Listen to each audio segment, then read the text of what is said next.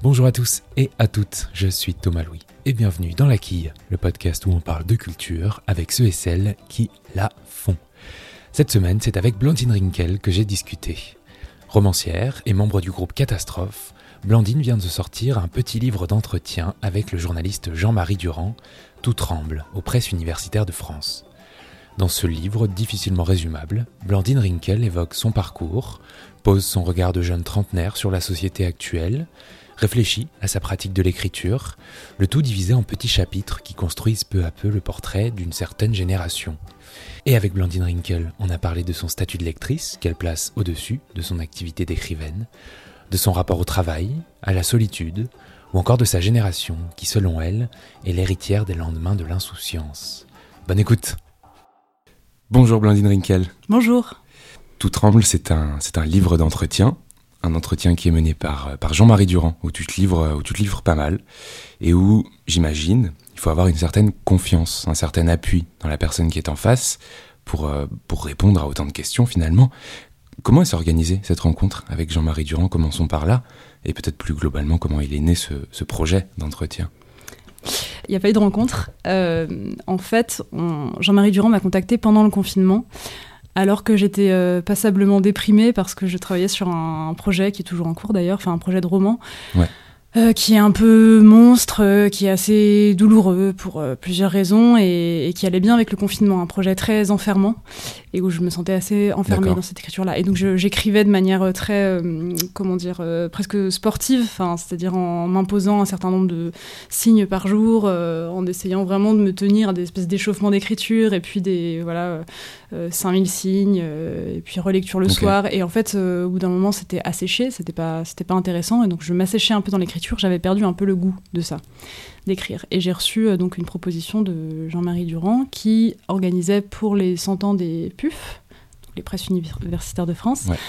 euh, une série d'entretiens avec des personnalités, je mets des guillemets, diverses, euh, et dont j'ai bien senti que j'étais la plus jeune et que j'étais. Il me proposait un peu pour avoir aussi une voix plus jeune, je pense, parce que c'est des personnalités très très diverses. Il y a Papendiaï, euh, Tristan Garcia, Philippe Forest, Chantal Jacquet. C'est des voilà des philosophes, des artistes, des.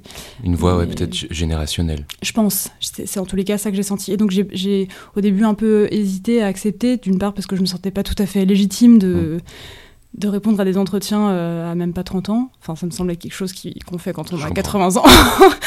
Mais, euh, et en même temps, j'ai bien compris que c'était une collection éphémère et, et, que, et, que, si personne de 30 ans ne parlait dans cette collection, on n'allait pas accéder à ce regard-là. Ouais. Et puis, par ailleurs, ça me sauvait quand même de cette déprime. Oui, donc, c'était une bonne raison d'accepter. Et donc, j'ai accepté et on a tout fait par, euh, par écrit, c'était la condition. Okay. Que tout soit euh, par écrit parce que je m'exprime euh, je m'exprime moins précisément à l'oral qu'à l'écrit et que je, ouais, je, je, voilà, je faisais je me serais pas fait confiance à l'oral. Ouais. Bah justement on va parler d'écriture, on va parler de lecture également parce que tu es donc tu es romancière et lectrice. Et dès la pro... et romancière. Plutôt. Tu es d'abord lectrice, OK, ouais. et romancière. Et dès la première page, tu dis J'écris comme je lis pour mesurer l'écart avec les autres. Alors, moi, ça m'a posé plein de questions, mais ça m'a posé deux questions que je vais m'empresser de te poser. La première, c'est qu'est-ce que, qu'est-ce que représente cet écart avec les autres? Qu'est-ce que c'est? Qu'est-ce que ça veut dire? Et la deuxième, c'est quel lien est-ce que tu fais entre la, la lecture et l'écriture? Alors peut-être que ce silence sera coupé, mais il faut savoir que j'ai laissé un long silence avant de commencer à répondre, et sans doute que ce silence, c'est précisément l'écart euh, entre, entre les gens, entre une question et sa réponse. Peut-être que j'en laisserai un tout petit peu. Et hum, oui, je crois que cet écart, c'est ça, c'est le fait qu'on qu soit... Nous ne sommes pas des animaux, n'est-ce pas? Mm. Et que, que le, le, le, langage et nos usages maladroits et bricolés du langage, c'est le seul moyen qu'on a pour euh, se rejoindre et pour... Euh, voilà, pour, pour inventer des ponts entre, entre nos solitudes. Et, et pour moi, la lecture comme l'écriture est vraiment une affaire de solitude qu'on rompt. J'ai lu beaucoup euh, quand j'étais quand j'étais euh, enfant puis adolescente, euh, par ennui, je pense, au départ. Par ennui et par... Tu es fille unique aussi Ouais, je suis fille unique. Toi aussi Ouais, Mais ça peut peut-être jouer ça, joue, je pense, oui. Moi, je me souviens d'après-midi euh, très ensoleillé où j'imaginais euh, d'autres euh, enfants jouer avec des frères et sœurs ou, ou, des, ou des amis d'enfants, enfin des enfants d'amis de, parents aussi, parce que mes parents m'ont eu à 41 ans, donc quand ils avaient 41 ans. Donc, en général, leurs amis en fait n'avaient pas des enfants du même âge, donc j'étais très seule. Et je me souviens, c'est vrai, d'après-midi ensoleillé où j'étais assise sur la barrière de notre maison. J'ai beaucoup lu sur une euh, chevauchée sur une barrière. Euh, en position un peu inconfortable, du en coup. En position très inconfortable. Justement, je pense que c'est pour ça que je, m'en souviens. Je sais pas, je devais trouver ça romantique ou je sais pas pourquoi je faisais ça. Mais je me souviens, en tous les cas, oui, d'avoir euh, beaucoup lu comme ça, en, me disant ah tiens, eh ben c'est super mon histoire et tu vas voir, c'est beaucoup plus intéressant que les jeux que vous faites. Et, mais, mais tout en sachant d'un fond de moi-même que je regrettais quand même de ne pas avoir de personnes avec qui jouer.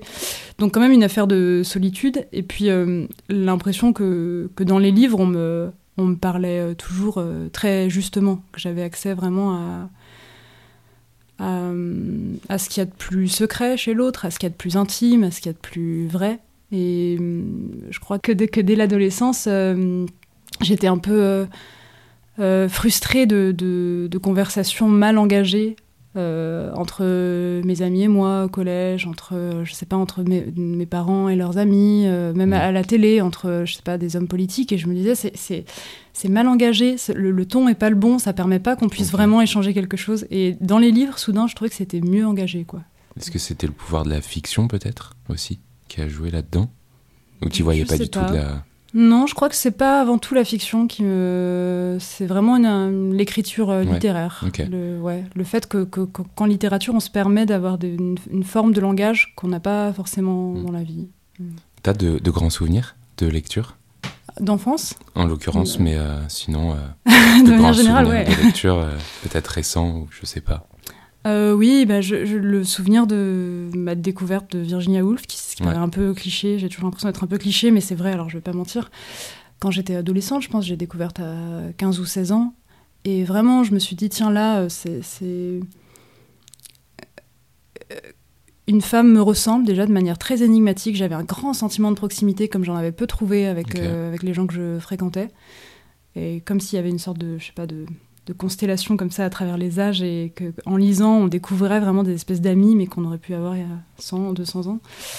Et donc j'avais vraiment ce sentiment de proximité. Et puis une femme me parle de l'invisible, elle formule des choses que je ne vois pas et que pourtant je sens. Et, et, je savais même pas qu'on pouvait les formuler en fait. Je savais pas qu'on avait le droit de les formuler. Je les sentais, mais de manière voilà vaporeuse. Et j'ai compris que la littérature pouvait faire ça, pouvait formuler des choses euh, invisibles. Ça a été une grosse euh, révélation. et tu dis d'ailleurs que tu peux être euh, tout à fait obsédé par une autrice ou par un, ou par un auteur. Alors j'imagine qu'on est un peu assez nombreux ou nombreuses à avoir connu des périodes comme ça. Euh, Virginia Woolf en fait partie ou, ou pas du tout? Est-ce que tu t'es plongé un moment dans son œuvre entière? Oui, oui, oui, elle en fait partie. Euh, elle en a fait partie. Après, j'ai un peu... Euh, Virginia Woolf, c'était vraiment une découverte adolescente. Hmm. Et euh, j'étais, j'avais encore une forme de d'innocence euh, face. Enfin, je, je, lisais comme ça, mais de manière vraiment complètement désordonnée. Je lis toujours de manière désordonnée, mais maintenant, quand je m'intéresse vraiment à un auteur, je je vais quand même noter, par exemple, sur un carnet les livres que j'ai lus, j'ai pas lu, je vais recopier des passages. J'organise, ouais. Je, je, je, sais, je sais ce que j'ai lu et ce que j'ai pas lu, quoi. Virginia Woolf, c'était beaucoup plus euh, instinctif que ça. C'était vraiment aller en bibliothèque, euh, voilà, farfouiller, trouver un livre sur un étage de brocante et le perdre aussitôt. Enfin, c'était donc euh, c'était moins méthodique. On va, on va se repencher sur le côté écrivaine, romancière. À quoi ressemble le livre idéal? On est d'accord qu'on n'arrive jamais à atteindre le livre idéal celui qu'on aurait voulu écrire au départ. Toi qui as déjà écrit, euh, qui a déjà publié deux romans. Oui. Euh, après, je c'est pas une idée que j'ai en tête. J'ai pas vraiment. Enfin non, je dis ça et pas, en, disant ça, je me dis non, c'est pas vrai, je mens. Euh, non, j'aimerais bien. En tous les cas, idéologiquement, je suis tout à fait au fait qu'on n'atteint pas le livre idéal, donc j'aimerais bien ne pas ne pas ne pas voilà ne pas avoir un plan au départ, mais mais en fait je mens parce que le livre dans lequel je suis coincée actuellement, l'écriture dans laquelle je suis coincée actuellement. C'est parce que tu as un plan. Ouais, c'est parce que j'ai, je, pense que je, je me figure ce que doit être ce livre. Euh, je me figure aussi, euh, en regard de mes livres précédents, je me figure du coup un livre qui doit être beaucoup plus ferme. Euh, voilà, je, là, je suis en train actuellement de serrer le poing. Ouais, lever. voilà, je me figure une certaine tonalité un certain effet que doit faire le livre avant de l'avoir fini, ce qui, je pense, est la pire des choses à faire parce que, parce que ça, ça empêche d'écrire, parce qu'on se dit en effet qu'on n'est pas à la hauteur de cet effet-là ou qu'on n'y arrive pas. Ou... Et en fait, c'est finalement quand on, quand on abandonne tout et quand on est comme euh, euh, désespéré dans l'écriture qu'on écrit les choses les plus justes. Enfin, en tous les cas, pour moi, ça a fonctionné comme ça. C'est mm. les, les, les, pages euh, que, que jusqu'à jusqu'à là j'ai écrit et qui me semblent vraiment justes, elles ont été écrites dans des moments où j'avais abandonné l'idée de pouvoir faire ce que je voulais faire ou l'idée de pouvoir plaire ou l'idée. Enfin, j'avais abandonné quoi. Ouais. Et est-ce que tu aimes ça, travailler, besogner? J'adore ça. Je suis une grosse besogneuse. C'est pas sexy du tout. le mot en plus, c'est pas. Non, le mot est vraiment très. Mais j'ai regardé, je, voulais trouver un synonyme de travailler. Et besogner, en fait, il y a, y a l'idée de peine aussi. De, travailler avec peine, en fait. Ah, moi j'éprouve du plaisir quand même. C'est vraiment ce que je. Avec des efforts, ouais.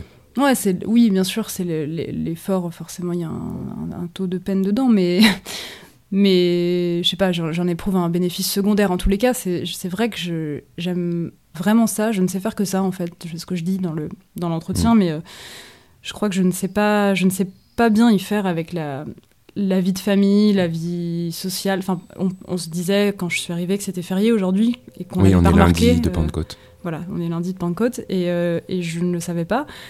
Et hum, c'est typiquement des moments qui peuvent m'angoisser quand, euh, quand soudain on parle d'un grand d'un week-end prolongé, quand les gens me disent ah mais là tu sais bien que c'est un c'est un week-end voilà prolongé, donc on peut pas se, on peut, on peut pas travailler sur telle ou telle chose. Enfin, et je je sais pas pourquoi ça m'angoisse autant, mais là ouais tout ce qui est institution familiale, institution professionnelle, tout ce qui est institué, la vie sociale instituée, mmh. la vie sociale qui n'est pas une vie sociale en contrebande m'angoisse assez et cette angoisse, je la guéris par le travail, par un travail euh, acharné et qui est vraiment la base de, de mes journées. Alors, c'est aussi un livre dans lequel tu parles de notre société aujourd'hui et tu parles notamment des, euh, des manifestations, des rassemblements qui t'angoissent. Et pourtant tu y vas parce que, enfin, tu vas à ceux euh, que tu trouves justes, c'est ça, pour, je cite, gonfler les chiffres. Qu'est-ce que ça veut dire ça de toi et peut-être plus globalement de notre génération d'aller quelque part, de s'y sentir mal et de continuer à y aller, en l'occurrence porté par un sentiment? C'est vrai que ça pose question quand même, hein, le fait de faire ça. Ouais, moi je serais tout à fait capable de le faire, mais. Euh, ouais, ouais, bah, j'imagine dire quelque chose. Euh, j'essaye, j'y arrive pas toujours, hein, je tiens à le dire, mais j'essaye d'aligner mes convictions, les, les, quelques convictions que je peux avoir. Euh, avec, avec mes actions. Et donc, je me dis, si je suis vraiment convaincue. Euh, euh, je ne sais pas quel exemple citer là parce que récemment, je sais pas quel, j'ai pas été manifestée récemment, mais bon. Oui, admettons. si je suis vraiment convaincue, oui, qu'il y a eu, je, sais pas, qu'il y a une, une inégalité je sais pas, je résous pas vraiment ça, et donc euh, donc c'est un peu aléatoire. Parfois, euh, je m'y rends avec une voilà comme ça une forme d'élan comme ça. je me dis ah tiens quand même il faut y aller, il faut se lever. Et parfois, euh, à moitié honteusement, bizarre, je me dis non, en fait, je me terre avec un livre et je, je baisse les yeux et j'ai un peu honte de, de, ne pas réussir à, avoir un engagement euh, comme il le faudrait. Ouais. Une question épineuse quand même, je trouve, l'engagement. J'aimerais bien que ce soit plus simple, mais je sens qu'il y a vraiment une affaire de tempérament chez moi qui. qui voilà, je suppose. Euh, c'est une question épineuse, mais c'est aussi peut-être une question générationnel parce que tu le dis dans le livre, tu as ce sentiment que ta génération, enfin la nôtre, puisqu'on a un an d'écart, est plus soucieuse, plus responsable, plus avertie. Est-ce qu'il y a une question de justement de se sentir coupable de quelque chose là-dedans qui existait peut-être moins avant? Je, mon intuition. Ouais. Oui, oui, bah de toute façon, c'est ton intuition. Hein. c'est qu'on a hérité de culpabilité qui n'ont pas été éprouvées par les deux ou trois générations euh, mhm. avant nous. Tout dépend de l'âge qu'on a. Le nous que j'emploie, c'est un espèce de nous euh, vaste euh, qui va entre 18 et 34 ans. à titre personnel, en tous les cas, j'ai l'impression d'hériter de ça. par exemple, j'explique que ma mère est née en 1950, donc elle avait 18 ans en 1968. elle vient d'une famille paysanne et donc pour elle, euh, acquérir un pouvoir d'achat, c'était génial. C'était vraiment un rêve pouvoir acheter des choses, tout et n'importe quoi, acheter des choses euh, pas chères de préférence, mais du coup acheter plein de choses. C'était vraiment super. Donc par exemple, elle adore aller à Malin Plaisir ou à Jiffy ou euh, à, Lidl, à Rougier et Play, voilà, plein de magasins comme ça qui ont vraiment fait partie de mon imaginaire de mon enfance. Et dès qu'elle a du temps libre, enfin dès qu'elle avait du temps libre, elle se rendait dans, dans ces magasins et elle revenait avec plein de bricoles, plein de bricoles en plastique souvent, mm. parce que c'est des bricoles pas chères, le mot bricole le dit. Ouais. Voilà, et donc et en, plastique. Et donc forcément écologiquement, c'est pas un geste euh, ouf quoi. toutes, les, toutes, les, semaines de et jamais elle n'en a éprouvé de culpabilité parce qu'en fait c'était pas c'était un impensé euh, à l'époque. Enfin elle ce qui elle n'aurait pas éprouvé de culpabilité à l'acheter alors que justement euh, c'était une fierté. Enfin mm. c'était l'inverse quoi. Elle se sentait vraiment fière d'appartenir à la société de consommation et à la classe consommante. Et néanmoins, je prends cet exemple parce qu'il est précis. C'est pas, pas forcément euh, la culpabilité dont j'hérite le plus, hein, parce que je, je suis, elle aurait pas, enfin, je vois pas comment elle aurait pu se sentir coupable. Donc, euh, mais néanmoins, moi, euh, l'ayant vu faire ça et ayant, voilà, suivi la crise écologique. Les, inquiétudes écologiques, disons, monter, croître, eh bien, j'éprouve comme à sa place la honte d'avoir qu'on ait eu autant de plastique chez nous, qu'on ait autant de plastique chez nous, qu'on consomme autant de plastique. J'exagère un peu, je force le trait. Hein. J'ai pas vraiment une honte. Euh, oui, on se doute bien que. Mais mais je veux dire, c'est un, un exemple, je pense, de voilà d'impensé en fait des générations mmh. d'avant, qui étaient des générations, euh, je pense, plus plus joyeuses, plus espérantes, enfin qui croyaient, euh, qui croyaient au progrès qui croyaient vraiment, qui, qui, croyaient que leur vie, euh, enfin que nos vies, en fait, que toutes les vies euh, allaient euh, avancer, s'épanouir, je sais pas comment, comment le dire, qui, mm. qui avait, oui, une confiance en l'avenir, un avenir prospère, un avenir de consommation et, bah et de joie sexuelle. Et, de, et je pense qu'il y a plein d'impensés, enfin voilà, comme avec la, la, la révolution sexuelle en 68, il y a eu plein d'impensés, notamment les impensés de la, une certaine pédophilie qui, qui accompagnait cette libération-là sexuelle, qui aujourd'hui euh, sont pensées, enfin éclatent, mais qui à l'époque, euh, voilà, n'étaient pas ne venait même pas, ne venait même pas à l'esprit des gens en ni fait. Ni formulé ni formulable. Et je pense qu'on hérite de ça. On hérite des lendemains de l'insouciance un peu. Ouais, une gueule de bois quoi. Ouais, un peu. Alors justement, tu parles des origines un peu dans le livre. Tu dis du besoin. Tu parles du besoin que tu as tu as eu de t'arracher à ta famille que tu juges, je cite, dysfonctionnelle, c'est une phrase très difficile à dire, pour, euh, pour créer quelque chose, euh, ton petit quelque chose. Alors moi, ça m'intéresse tout particulièrement, mais est-ce que tu te sens appartenir aujourd'hui à, à, une entité autre que la famille? Je sais pas, tu fais partie d'un groupe, par exemple, d'un groupe ou d'une terre, je crois que tu, tu cites Cécile Coulon dans le livre. Euh, est-ce que tu te sens appartenir à autre chose qu'à ta famille? C'est drôle que tu me poses cette question parce que ce matin, j'écrivais précisément un texte sur le fait que je ne me sentais pas appartenir. C'était vraiment précisément ce à quoi je... Non, euh, non, je ne me sens pas euh, appartenir. Bien sûr, j'appartiens à un groupe de musique, mais même ça, je me sens pas complètement. Je pourrais pas signer n'importe quoi les yeux fermés. Je ne pourrais pas défendre n'importe qui. Hmm j'ai l'impression de ne pas avoir le sens de l'appartenance, de la loyauté euh, totale qui, qui, qui, va avec. Enfin, je pense que appartenir, c'est voilà, être, être radicalement loyal. Et je crois que je n'ai pas ça. Je crois que ne, ne, pas éprouver ça, paradoxalement, me garantit une indépendance d'écrivain. Donc, pour l'écriture, je pense que c'est plutôt une chance. Parce que ça, ça laisse, euh, ça laisse libre de pas, de pas tout à fait appartenir, d'appartenir à plusieurs endroits à la fois, mais pas tout à fait à aucun. De devoir être loyal à, personne. Voilà, de, sauf, sauf peut-être, euh, oui, sauf peut-être j'appartiens à, l'écriture, si ça veut dire euh, quelque chose.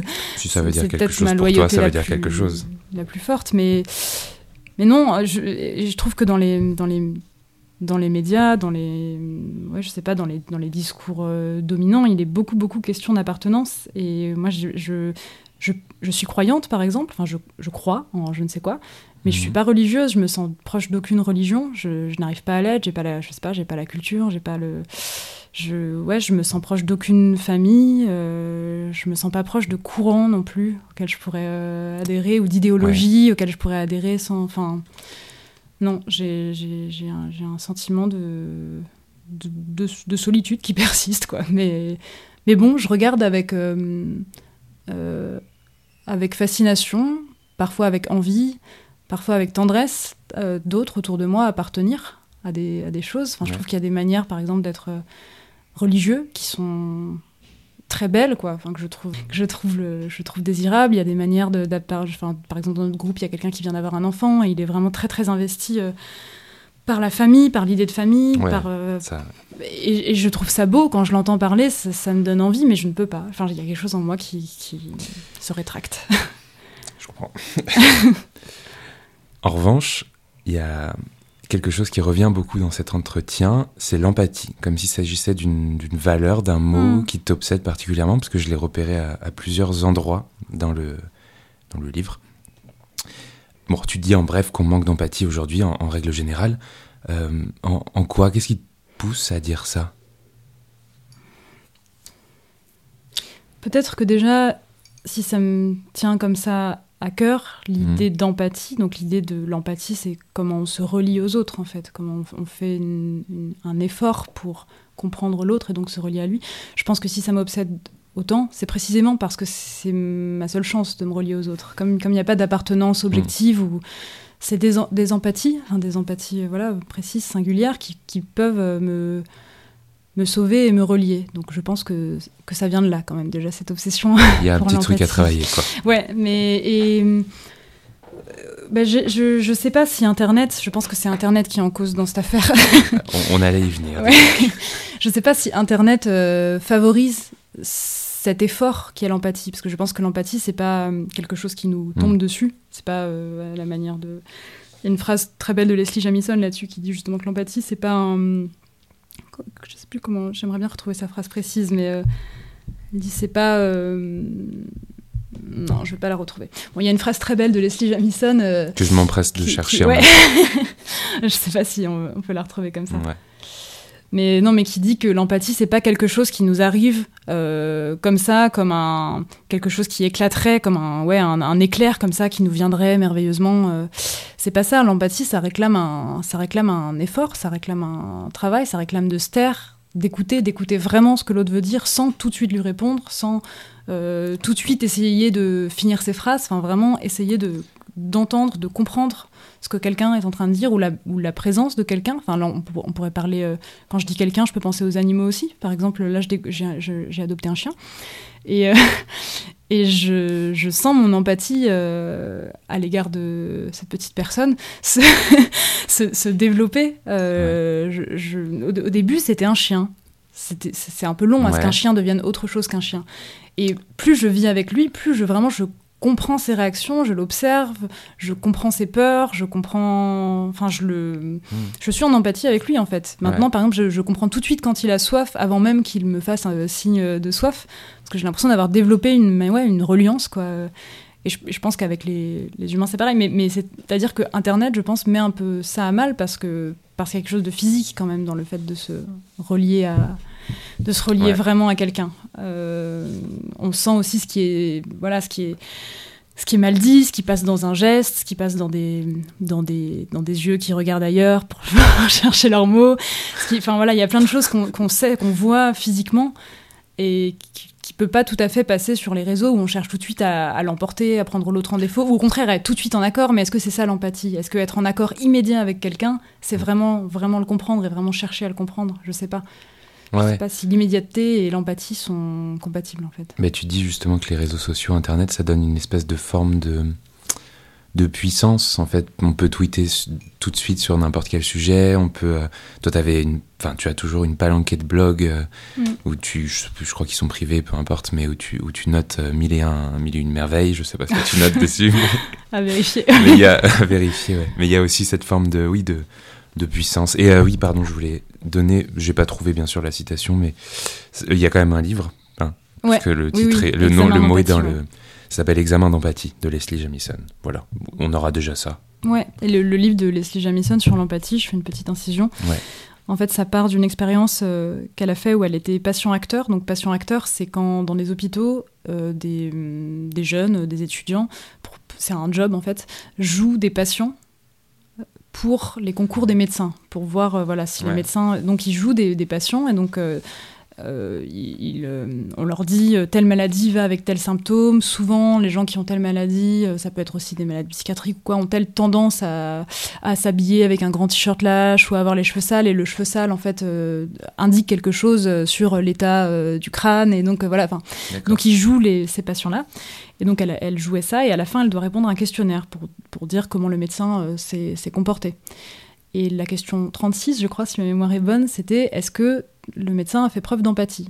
Et en fait, elle, s'est restée, elle est restée pardon, euh, interloquée devant cette question en se disant comment on répond à ça? Est-ce que c'est parce qu'il m'a posé une question qu'il a fait preuve d'empathie?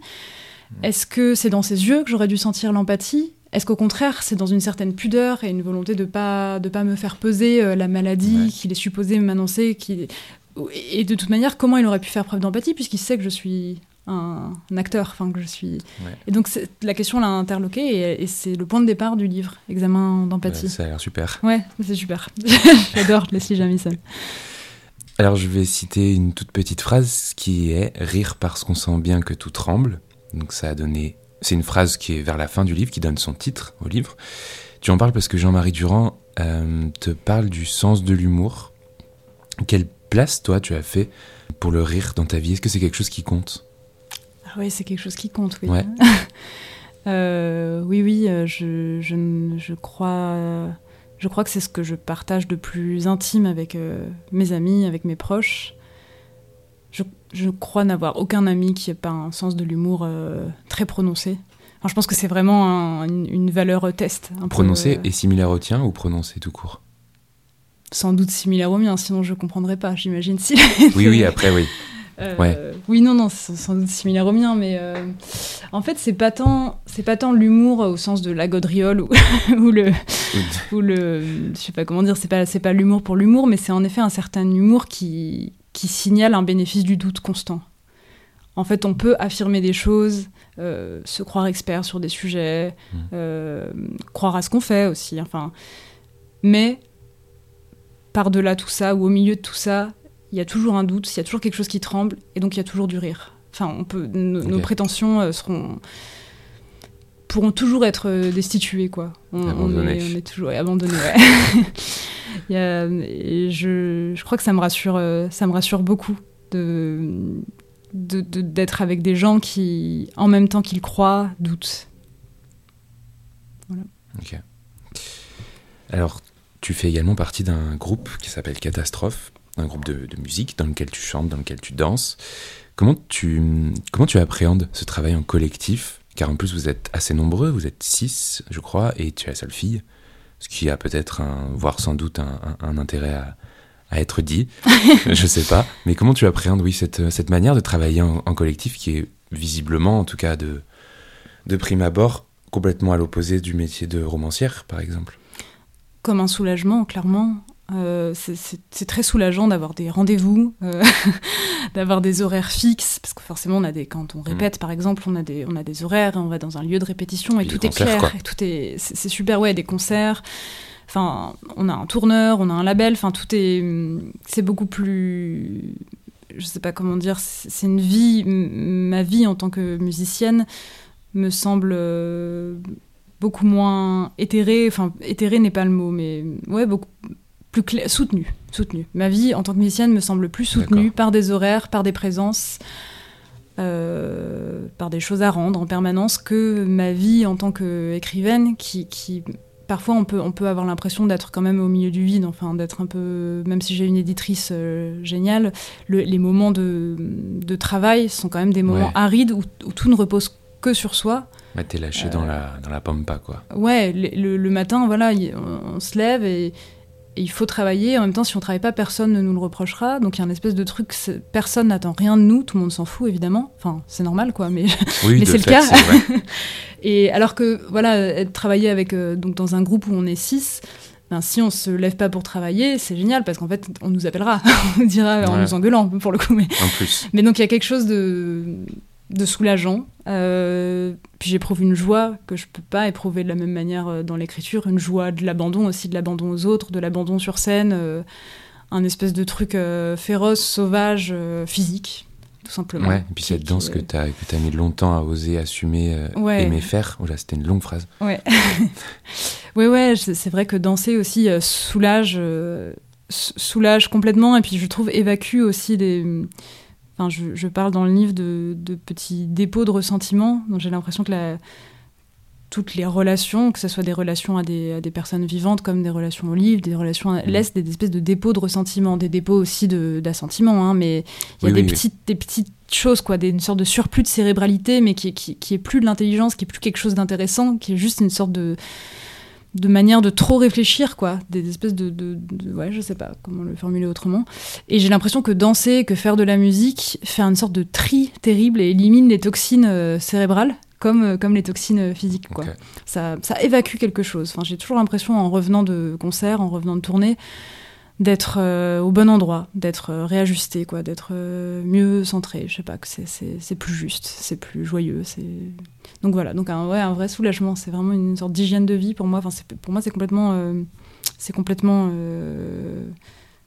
j'allais dire cohérent, mais le mot cohérent n'est pas forcément celui que je cherchais. Mais c'est, euh, voilà, oui, c'est forcément complémentaire en fait, d'être, euh, d'écrire et de et de faire de la musique. Je sais que c'est pas évident dans le dans, dans l'esprit. Euh, dans l'esprit de voilà de, mmh. de ceux qui aiment les livres ou la musique mais dans le tien ça l'est mais dans le mien ça l'est ouais. ouais. Eh bien, en parlant de tout ça, est-ce que tu as des projets, donc roman oui, avec catastrophe Quels sont tes projets en fait? Euh, oui, bah alors je, oui, un roman, euh, un roman, un long roman, n'est-ce pas? Un long roman, du coup, d'accord. Non, je, je, je, sais pas. C'est parti pour l'être, mais euh, en même temps, je serais très soulagée que soudain ça devienne un court roman. non, je sais pas. un roman en cours, en tous les cas.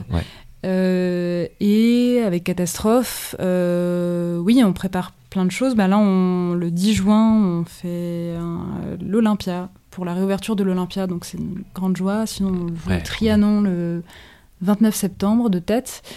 Et on va reprendre la tournée. Et, et voilà, non, mais des, des, renseignez-vous. Euh, voilà, renseignez-vous. Trop bien. Et je vais te poser euh, une dernière question que je pose à tous mes invités à toutes mes invitées. Est-ce que tu as un ou plusieurs coups de cœur culturels à nous partager? Oui, alors. Euh, Tant mieux. Premier coup de cœur, euh, bah, Leslie Jamison, puisque ah. j'en ai parlé, oui, je me disais en en parlant, voilà, c'est vrai que c'est un, un, coup de cœur. Et donc, elle a écrit ce livre, Examen d'empathie, dont on parlait, mais elle a aussi écrit un autre livre qui s'appelle Récit de la soif, qui est sorti là, début 2021. Et qui est sur, euh, sur sa rémission de l'alcoolisme. Enfin, elle est, elle est, sortie de l'alcoolisme. Et, euh, mais c'est aussi un livre sur, sur la narration, sur comment euh, raconter son histoire de la manière la plus honnête, la plus humble et la plus juste lui a permis de sortir de l'alcoolisme. Donc c'est un truc un peu entre, entremêlé, quoi. Sur, euh, c'est à la fois avec des questionnements littéraires ou narratifs et des questionnements, euh, voilà, des questionnements sur l'alcoolisme, quoi. Oui, finalement. voilà, finalement. Et non, et aussi je voulais parler de Hobo Johnson. Ouais. Euh, qui est un artiste américain, pas très connu en France, il me semble, que j'adore, qui est un rappeur, mais euh, étrange, qui rappe comme on, comme on ferait du punk. C'est un peu bizarre, il y a une sorte de, mélange de grande technicité euh, rap et en même temps des choses scandées, criées, quoi. Et donc il raconte des histoires, c'est en anglais, mais il raconte des histoires de manière très très pur, vraiment au plus près de lui-même, quoi. Il y a un truc, euh, c'est presque troublant d'impudeur et en même temps c'est musical, donc on regagne la pudeur euh, par la musique et c'est, je sais pas, je le trouve vraiment brillant et c'est assez jouissif à écrire et voilà, à écrire, pardon, assez jouissif à écouter et voilà, il est très touchant. Très bien, ben je connaissais pas et, c'est noté. Voilà. Et il a 26 ans. Ouais, par ailleurs, il est extrêmement jeune, ouais. Merci beaucoup Blandine. De rien, enfin merci pour l'invitation. Et eh bien voilà, la quille, c'est terminé pour cette semaine. Si l'entretien vous a plu, n'hésitez pas à vous abonner au podcast, euh, à mettre 5 étoiles si vous écoutez sur Apple Podcast par exemple. Et en attendant, on se retrouve la semaine prochaine avec une nouvelle invitée et ou un nouvel invité pour parler de culture. Merci beaucoup pour votre écoute et à la semaine prochaine.